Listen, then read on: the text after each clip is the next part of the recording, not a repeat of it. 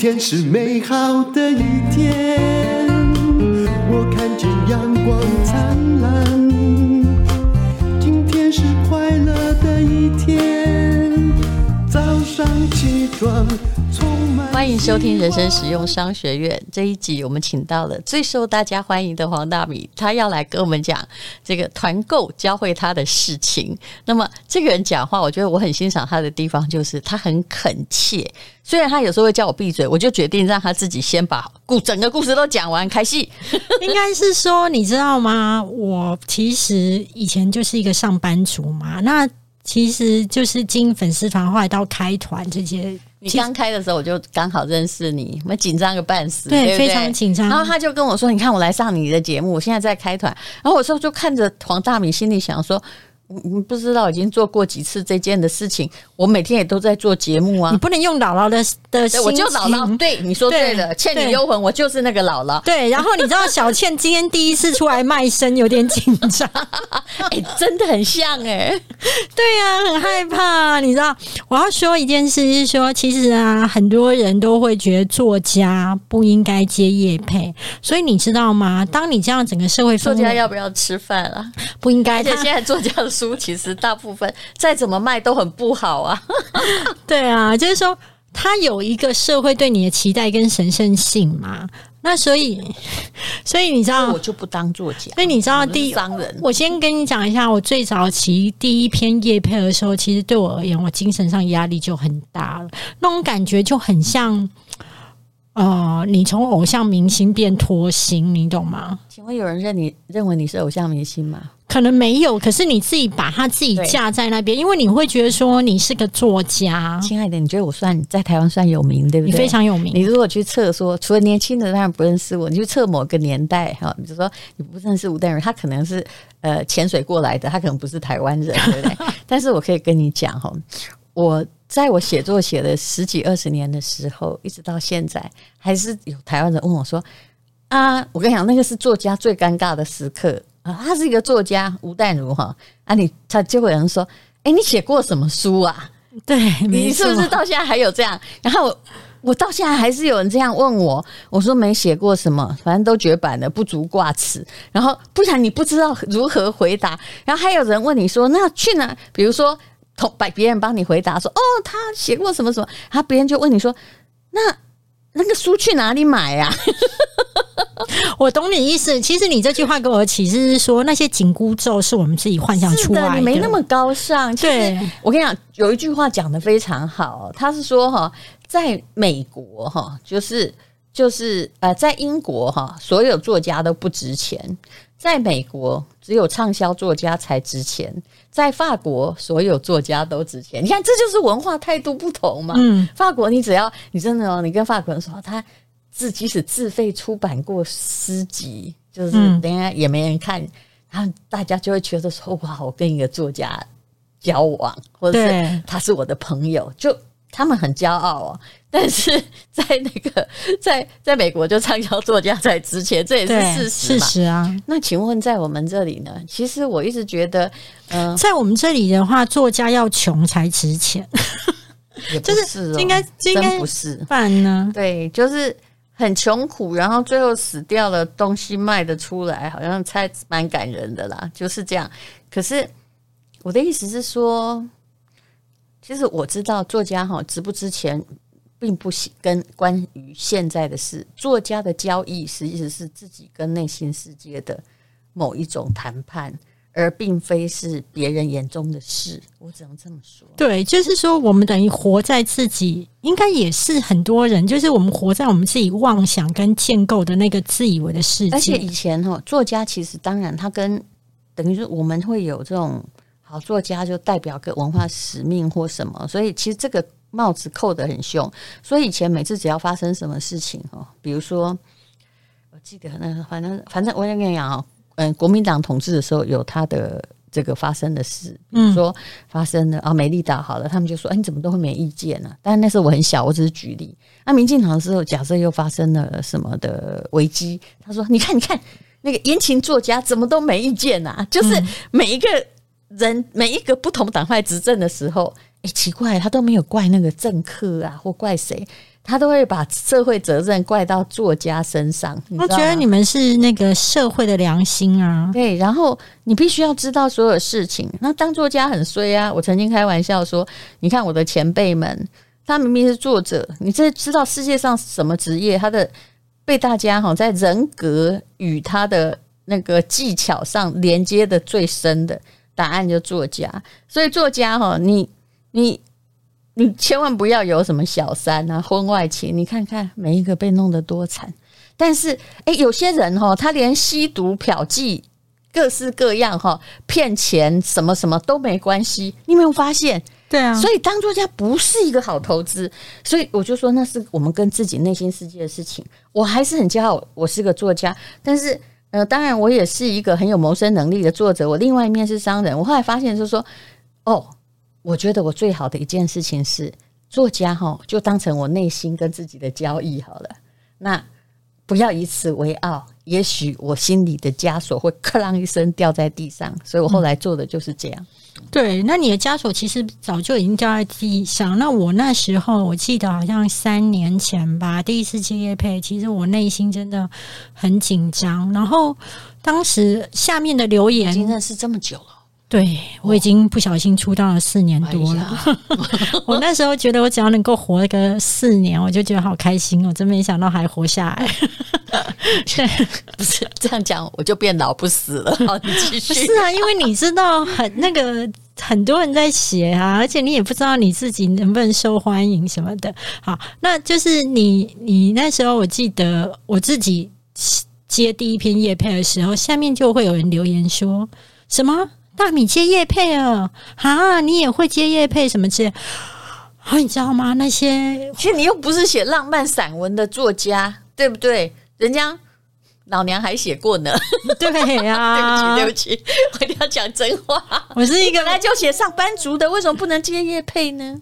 对啊，只能够说大家对我期待很深啊。那所以我当时第一次的时候真的是蛮紧张的，然后又看到别人这样留言的时候，内心又想说：哎，我是不是做了一件不太好的事？可是问题是我要生活啊，我要钱。问题一，很在乎别人对自己的定义。嗯、对，可是没有发现别人对自己的定义，如果跟你的自定义相反时，你该怎么办？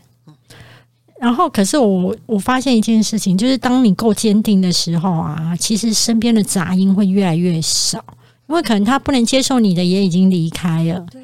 然后再来就是当，当我不是不是有跟你讲过，当我们的网站上有商业行为之后，那些不断来期许你哈，叫你怎样是当社会良心的人。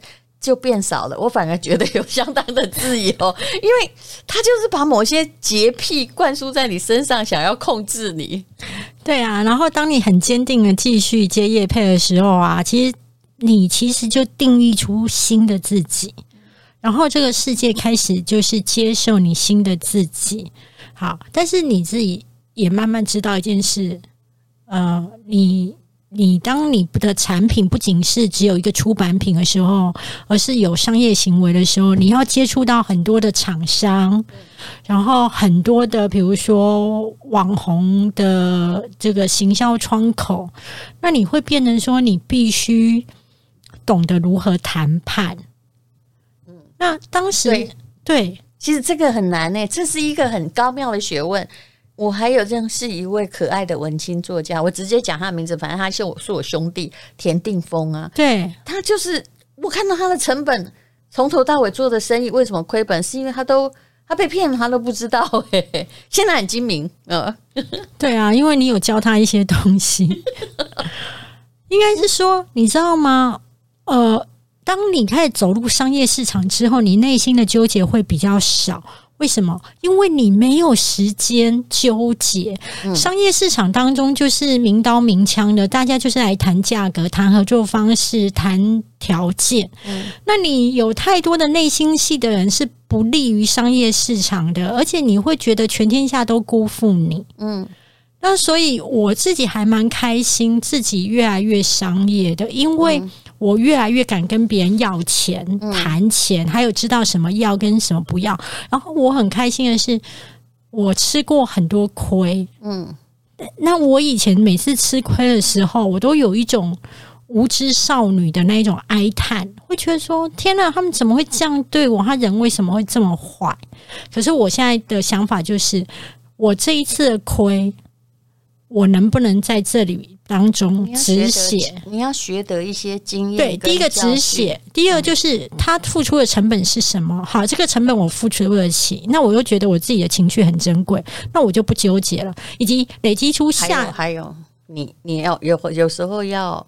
呃，白纸黑字写下某种条约啊、嗯，当然我自己也未必有这样做，但是为什么我也知道这个事情？就是说，为什么要有法律？我当然觉得法律不会保护你，但是法律哈是毕竟是一道人心的栅栏啊、嗯。那很多人到最后会跟你说口说无凭嘛，对不对？对。可是你要从那个每一次当中的上当当中。嗯你会在澄清，就是你下一次跟人家谈判哈。曾经我有一次，就是开完团之后，就是把团延长，因为觉得哎、欸，这个东西大家还会继续买。那延长之后，后来厂商就不给我钱了。延长多久？而且厂商也同意，但你延长的时候，你有没有跟他说？那其实你应该觉得，你觉得这是默契，对不对？我以为开团延团不就是之后面的业绩，你也应该要给我吗？嗯、但是他说没有啊，我们那时候的合约不是就写说就是两个礼拜吗？嗯，我说可是。后来也是透过这个连接来购买的啊，不是吗？他就跟我说：“可是那个是在我们的网站啊，我们的网站本来就会有人搜寻。”我说：“如果你们会有人搜寻，那你怎么可能还会来找我？”然后我就问说：“我就跟他说，我不要为了这几万块跟你生气，你回去问你老板，他到底要不要给我这钱？那你为什么知道？”他的后来有多卖的一些，我因为其实因为、哦、有同一个连接，不是因为粉丝，比如说粉丝哪边不满意或什么的时候，会就又来找我们嘛，那我们就会就表示这个东西都还有在卖，还有在动嘛。那我人也很好，我就是会觉得，哎，该我理赔该什么的，我也就扛起来。就那时候，那时候厂商还跟我说，大米，所以我们那时候不是有跟你讲一句话吗？就是那个客服你们不用这么辛苦。你懂吗？我完全听不懂。说这代表如果对，那你这里学到什么？就如果我是法律系，第一啦，我是不太会跟这样的人在打交道了。那当然啦，有时候生意就是要跟坏人做。如果他的产品不错的话，可是其实有时候哦，你看我们自己的 FB 常做快闪，该下档时不要心太软，嗯，因为他的确是有他卖的权利。那现在在灰色地带，要看良心。可是这个人就是他宁愿赚这些钱，他不要给你，他选择的是利益嘛。当然，他应该把他的下一波也打打死了，对不对？对啊，但是我自己会了解到一件事，就是我以后会谈得更清楚。对对，就是为什么人家我们不是跨国企业，不然人家为什么大企业那个合约都搞很久？但是当然，网络时代就是应变了。不过我也要提醒大家，我觉得哈。很多厂商会因小钱就失大钱，对啊，有时候会跟你讲说，呃，我遇过这样，比如说，呃，这笔应该要给你十万，好，口头讲起来你也觉得他很有信用，过不久他竟然给你八万，呵，为什么？他他在看你会不会反应，然后如果你假设你做一个 case 啦，其实写写东西也会这样，然后你后来跟他说，我们当时讲的是十万，然后他说，哦，是这样吗？我忘记了，我以为是八万，那你也只好哑巴吃黄连。可是你心里明白，会连这个就你他已经赚到钱，他却舍不得给你的人，这个人生意做不大呀。嗯，再来就是说，嗯，很多网红啊，就是都会让厂商投放广告。对，这一点我是完全不要的。嗯，那也是为什么？也是吃过一些亏。有有两个意见，一个是说，我觉得我自己也有错。嗯。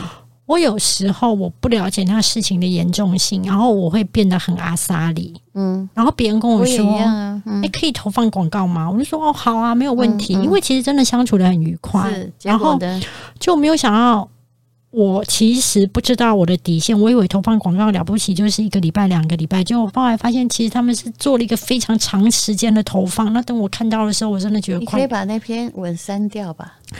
对，可是。还有一个，他就没个搞了。对，对，这是第一点。第二点是说，后来我才了解到，还有所谓的重置，就是他可以把你的文整个拿过去贴在他自己的，那就变成说他去投放他自己的，他不是投放你的哦。但是这个是不合法的。哎、嗯。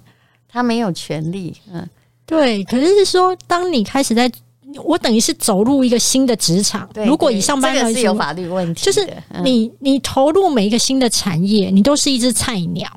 你过去的产业累积出来的经验，不见得可以完全过渡过来。这有有的像你这个状况，就很像什么？以前我们做节目的时候，来宾来节目上就要合照，结果他就把你跟他的合照登上公车广告，有没有很酷？啊、这真的是很崩溃。就是就是，但是你要守那个防线了。现在应该要比较知道。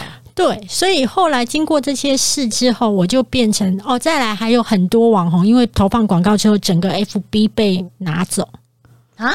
对，因为你为什么你被你接受投放广告的时候，是让对方的人可以到你的 FB 成为。管理，员，嗯，之一的编辑是吗？对，不是，不是，不是，没有，没有，可以，哦、对对，他会成为编辑人员嘛？那他就是在里面，那他在里面的时候，他有可能就会把你整个都窃取走，所以有很多你可以把他干掉啊。对，可是，在你还没有干掉他之前，他就已经窃取走，所以到最后你就是无法登入。那因为有很多、啊、真的吗、嗯？因为有很多网红，那个你明明知道他是谁呀、啊？对呀、啊，可是问题是，他当时候那个窗口后来你就联系不上，很多网红发生这种事。照理说，现在 FB 有一个主要的管理人，对，如果他整个有主要的管理人才能够这样。没有没有，他有整个拿走过，所以非常多新闻都有发生。那这个是我也会觉得，我不想要。被投放广告的原因，第三，这这两个是收获嘛？一个是被不断的拿去长期用之后，我发现这样我是没有办法忍受。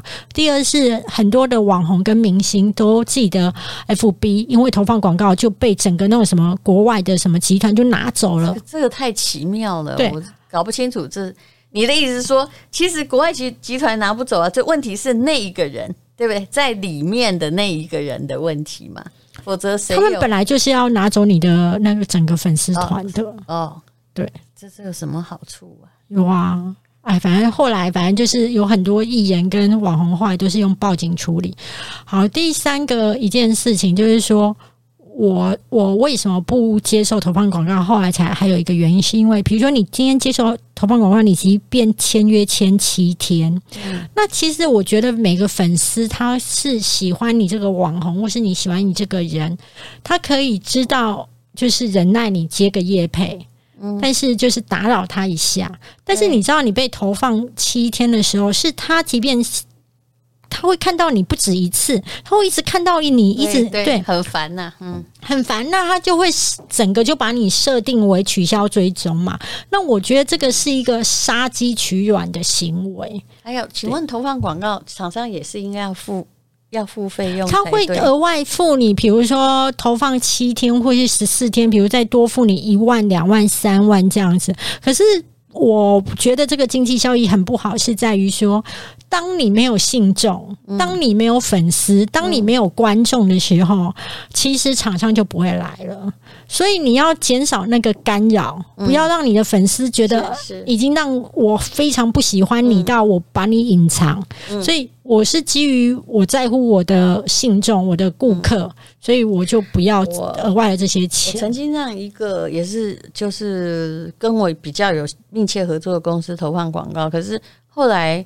我还蛮生气，把它删文。为什么？因为下面有很多问题，他们又不去回答，而那个 po 文很可能就是半年前了。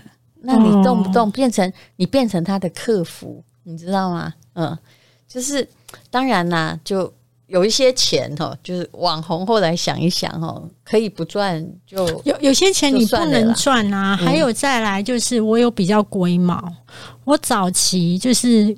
比较妥协性比较高，就是厂商如果要改我的稿，或是要过我的稿，我是可以接受的。早期，嗯，那人有时候你越来越了解你自己之后，后来我是不接受改稿跟过稿。我可以接受过稿，只有一个跟改稿，只有一个前提，就是我在你们产品的专业的地方写错了，那我可以改。但是如果你要我按照你的写的。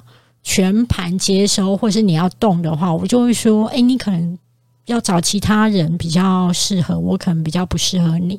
然后，可是厂商很妙哦，他会说：可是我们就是很喜欢你的形象，跟很喜欢你的文笔，所以我们才会找你啊。那我们还是很想跟你合作啊。但我的主管说，你可不可以改什么什么地方，改什么？然后你知道我个性就是，我其实我的妥协性有某种程度是真的，但也某种程度呢，那个忍耐的。我觉得你某些地方哦，你真的没有我硬，但是有些地方你又比我硬很多。嗯、对对对，就对对，就是我我这我其实还好哎，我这不行、哦。除非你不要搞改不通顺的话，嗯，你就呃，如果我是拿你拿你的费用在写文案，那你就改吧。虽然我跟你讲，你有发现我很少接叶配文，对对不对？因为有的商品不好，我真的连叶配都不能写，免得我被你害到。而且就算一百个网红写，我比较妙，就是。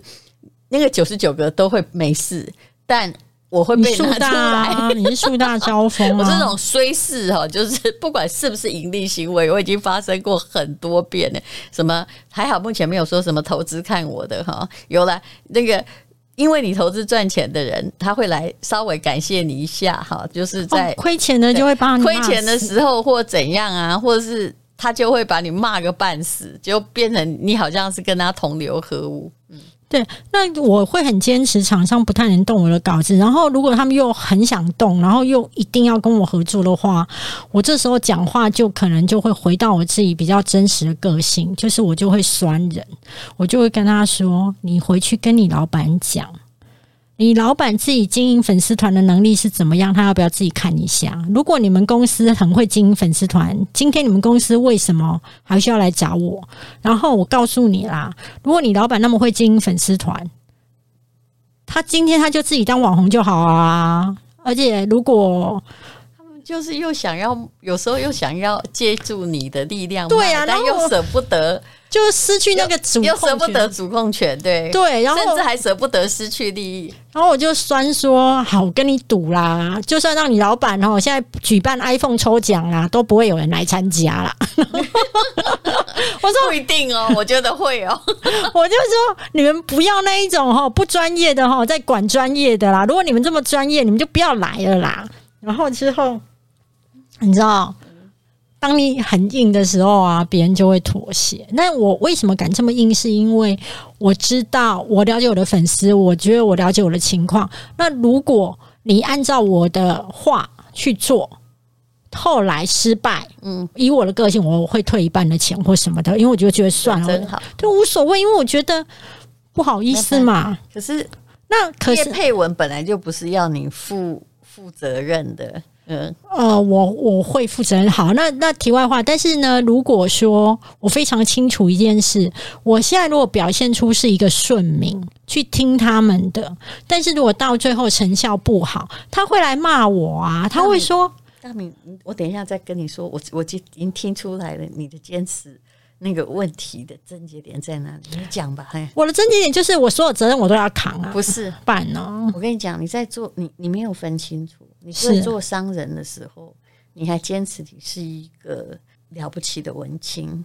嗯，你又把这两件事情，我我没有办法接受他们改我的稿子，欸，因为我觉得。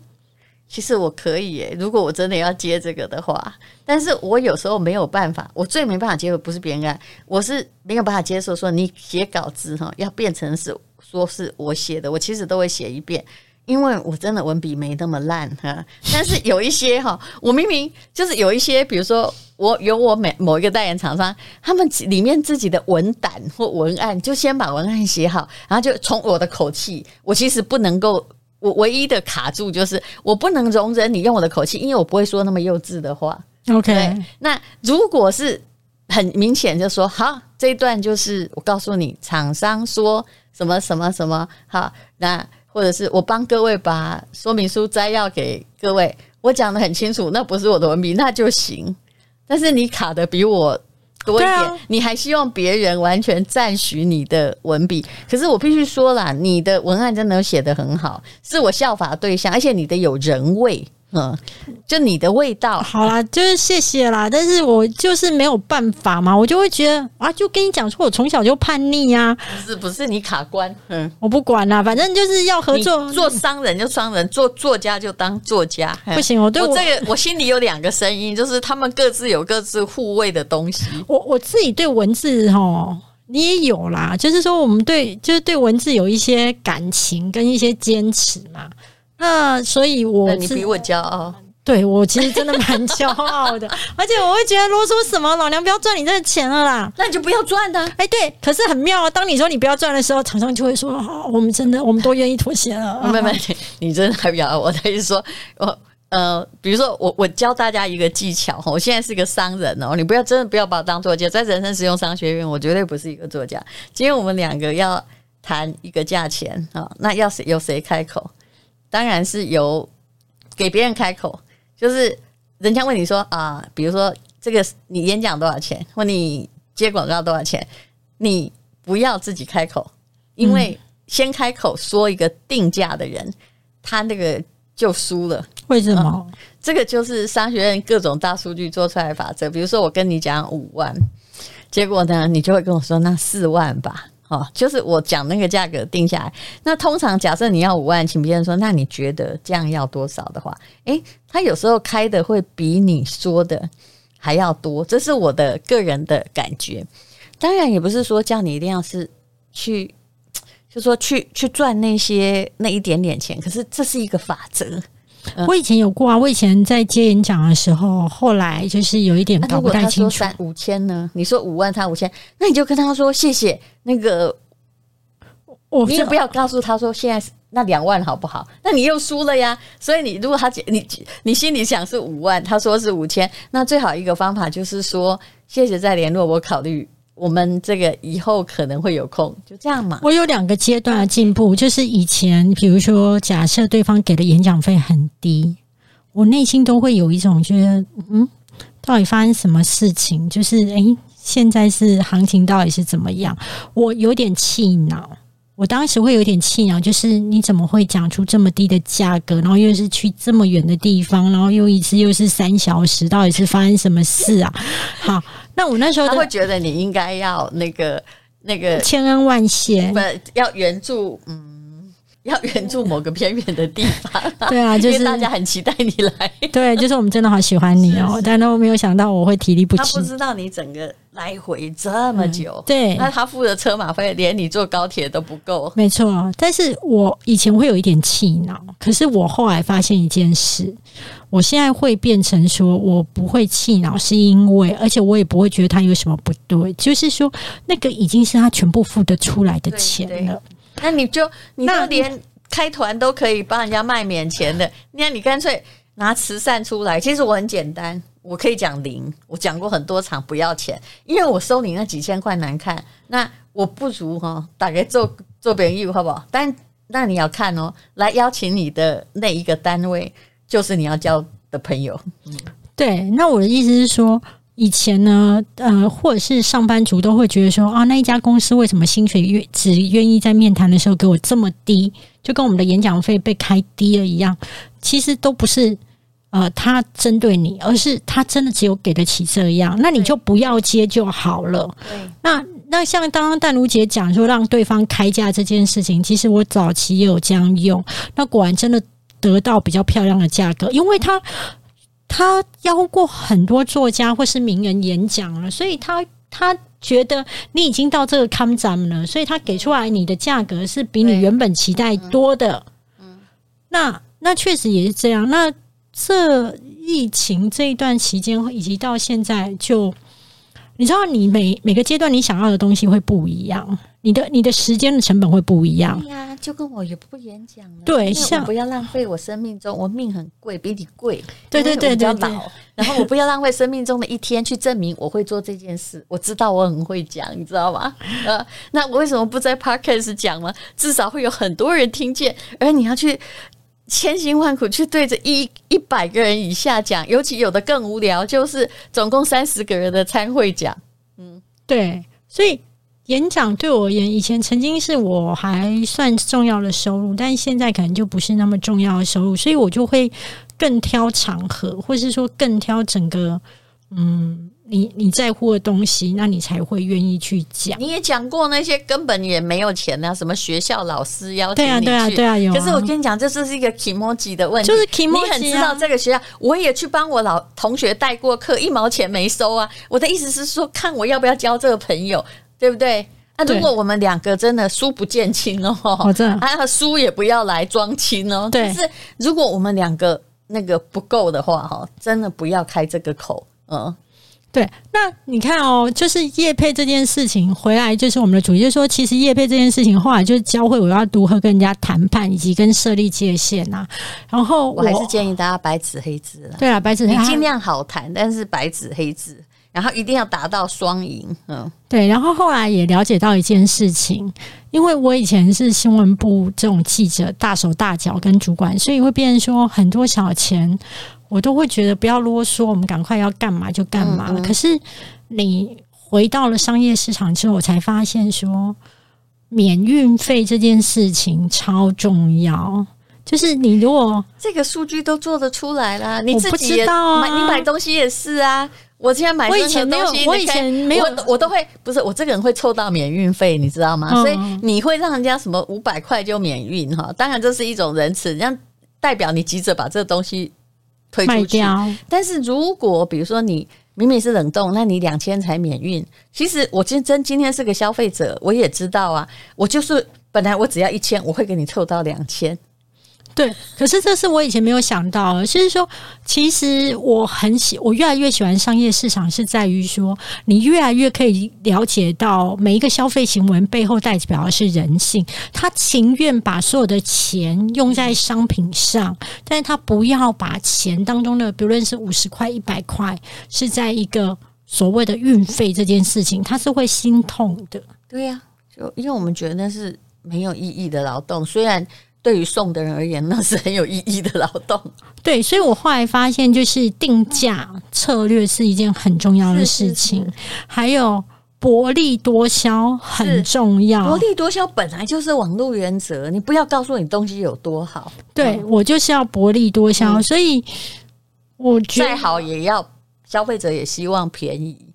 对，因为你，我可以我可以跟你讲哈，因为你走进实体商店，你去看这个消消费心理学。你走进实体商店说：“我家洗衣机坏了，我才会去买。走进实体商店要一个洗衣机，是因为需求的。但网络不是，它很轻易出现在你面前。那你请问你要考虑的是什么？这这个洗衣机到底要有多便宜，我才愿意换一个新的？其实我的没坏。你用这个角度来思考，你就知道为什么网络永远要便宜的会吸金，这是不变法则。嗯。”嗯，所以我自己为什么会觉得很喜欢开团这件事情，是在于说。呃，我可以了解的更多人性，还有跟别人谈判以外，还有一件事就是，你知道吗？如果你今天是做一个争取业配的网红，跟开团的网红，其实他在厂商心中是不一样的。我我自己都会觉得，你永远要去做一个难的东西，你做难的东西，它才会有比较高的价值跟不可取代性。因为现在每一个人的粉丝团的数量都很高，那厂商。要决定给黄大米、黄小米、黄中米来做曝光，所谓的接业配，其实基本上就是厂商在挑小姐，因为 对啊，就是每一个小姐，她就是她可以随便韩信点兵，只要她有钱，她她想要找林志玲曝光，或者找黄小米曝光、黄大米曝光都是可以的，因为你们都有粉丝数嘛，对不对？但是呢，开团的网红有一点不一样，就是说你今天是是开下去之后，到底有没有业绩？嗯，它是一翻两瞪眼的。嗯，那有业绩的网红跟只是曝光的网红是不一样的。嗯，所以也因此，其实开团的难度跟它的挑战性是比做纯曝光来的高，而且也因为这样，它的不可取代性会高一点。所以我自己会后来会觉得，我比较愿意去拼开团，是是因为我觉得，当你能够站稳这一块的时候。你你不是做广告公司嘛？你现在就是你，我是通开了一个通路，我是通一个商店，然后在商业世界做肉搏战啊，对对对，然后我很好玩，而且你才会听得到消费者真正的声音，对，还有看见他会说，其实我跟你讲，一个东西卖的好不好，我都知道，我只要看文案就了解，我看你的文案也了解，但是有时候我必须要看一下那个东西，嗯，对，所以我自己常常是说，其实。不论在任何一个领域啦，如果你要挑那种最简单的，来做，嗯，你被可被取代的那个可能就高。是的，但是如果你，你可以完全不挑嘛，就是你只要给我啊，有的人很很那个，就定一个门槛哈，五十九八万我就开八万，我就帮你做业配。那么，哎，那么每你你你里面每一个业配都跟别人一模一样啊，而且你变你要看厂商的脸色啊，因为是厂商给你钱啊。可是做开团的那个网红不一样哎、欸，是我们在帮厂商赚钱呢、欸。嗯，我该怎么说呢？你说、收钱的是谁？我收钱的厂商，我收钱的呃是厂商，我必须承认，我的金流跟物流都是厂商收钱的是我们自己公司的分公那个一个机构，所以你金流物流控你手，是是是，所以我们是一个真实的网络平台，对，你是真的是控制不太一样哦。你你今天厂你帮厂商卖的一百万。他要给你十万，假设.还是他给你钱，后来还是会磕磕扣扣。但是如果今天一百万你收，当然那个在报税上有比较，就是比较看凶丢了。但是一百万的收，你现在货付货款就是好八十万好了，因为你收钱就要有必要的成本，大概就都超过金流公司收的，这一定都超过五趴。那你收钱好，那我给你钱，我问你，谁是大爷？你是大爷啊？对，那你这跟你开团是大爷，其实又不太一样。但是问题是你没办法这样做，因为背后要有一个公司。对，我要说的说好，那你看哦，从我刚刚讲的，你是接业配一篇几万块的网红，到你是开团的网红，到像丹如姐这样是完全控清流物流跟有一个配套的公司的。其实它的难度就不一样哦。如果我今天还要再做到淡如姐这样，那我的我的趴数就又在往上提升，我的不可取代性又更高，人又多了。对，就是我要养的人又多了，所以就变成是选择嘛。那我现在维持在这样，比如说有我朋友就会，你知道吗？朋友都很会帮你出主意，但是你要永远知道你。你才是你生命当中要怎么样走的主宰者。那有些人就会跟我说：“哎呀，那你就要扩大规模啊，你要再多请几个什么之类。”你要你要找你适合的方式。我我就跟我的朋友说，我不想扩大规模，我只想要这样做就好。然后，因为我只有这样子小小的做，然后我没有太多的人事成本。嗯。这样我才能够坚持我很多的一些龟毛的原则。嗯，如果我今天要养很多员工，我每个月开销这么大的时候，我在一些产品的品质或是一些毛利上面的让利，我就做不到啦。所以我自己还看模式。对了，我自己到现在我还蛮喜欢这样小小的做，然后够用就好。其实我个人对你有一个很认真的建议，你要不要去念你的母校正大的？EMBA，我不要啊！我觉得很多东西是一个，嗯，EMBA 让我变成一个跟主不主要还不是跟老师学，跟同学学，变成一个理性的商人脑。所以当我在做很多决策的时候，如果它是商业，就让它纯归商业。如果他是感情，那就让他纯归感情。我我必须说，我以前啊，其实是很追求社会肯定。那如果说，比如说再去念一个硕士或什么的，我一定会觉得好啊，因为我期待的是别人看我的眼光变得不一样。但是我慢慢的沉淀出来一件事情，就是我没有那么爱在体制内的这一种。呃，念书的一个情况下去念书，我好像还蛮喜欢很扎实，然后我很喜欢这样很放松的过日子，所以我觉得那个学院很扎实啊，我不要啊，我要很放松过日子，啊，有帅哥哦，也许，哦，那必须先看一下照片好吗？看一下照片，随机随机随机随机，我就。好啦，我觉得就是说那个缘分还没有到啦。那我现在很满意于我自己现在这样很闲散的生活，甚至我自己，我跟淡如姐讲过啊，她还骂了我一下。我就想说，我如果出完这一本书之后，我可能就会暂时不太出书，因为我想要让我自己很放松的过日子。你这一行跟我。跟我的朋友说啊，我那个五十岁就要退休交棒啊，给孩子啊，还有有些老太婆就他们讲说啊，被吸啊，被吸啊，我狂我给我被哭了，不是啊一样吗？你这个态度不是？我觉得应该是说我自己想要稍微逃避一下压力，然后给自己放松一阵子之后再说。但是我也了解到，后来我也了解到一件事，你不要笑出来。你你你笑出来的原因我知道是为什么？你会想说这一点点压力你也承受不起，你在那边讲这什么压力？啊、老娘你就说啊不爱我啊不爱我啊，这样生活的压力就不见了、啊。我要说是说我后来体悟到一件事，人生就是要拥抱痛苦，每一个痛苦其实它才是你成长的时候。那如果你都没有这些痛苦，其实你也过不下去。所以你在讲什么？这是我最后一本什么？哎呀，这就跟哈那个啊，这好像没没有最后一本了，就想暂时好好休息一下，就去休息吧。嗯、对，但是我觉得我怕回不来啊，好紧张。你看，你看，就是既期待又怕受伤害。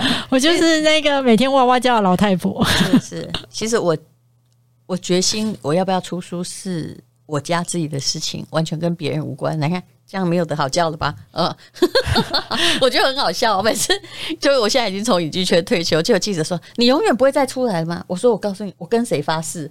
跟上帝吗？万一上帝再叫我出来呢？我没有办法告诉你永远。还有，我出不出来关你什么事？我跟你讲，姥姥讲话的等级就是这样，她永远不把话说死。而且我要跟大家讲，我觉得我在淡如姐身上学到的几件事：第一，她不太跟人家八卦。因为她觉得那个没有意义。第二件事情呢，你不管问他什么事情，他都几乎是说好话。很多人都会觉得他很犀利，对不对？可是呢，他真的没有在口出恶言这件事。这件事情其实我在他身上学到了很大的身教。你知道不口出恶言这件事情呢，其实是可以让你回避掉很多的纷扰。所以这次我还蛮感谢他，因为毕竟我一个我是一个讲话这么直接的人，常常会惹来很多粉丝。的恶言你还没听到，以后说给你听。好哦，谢谢黄大明，谢谢。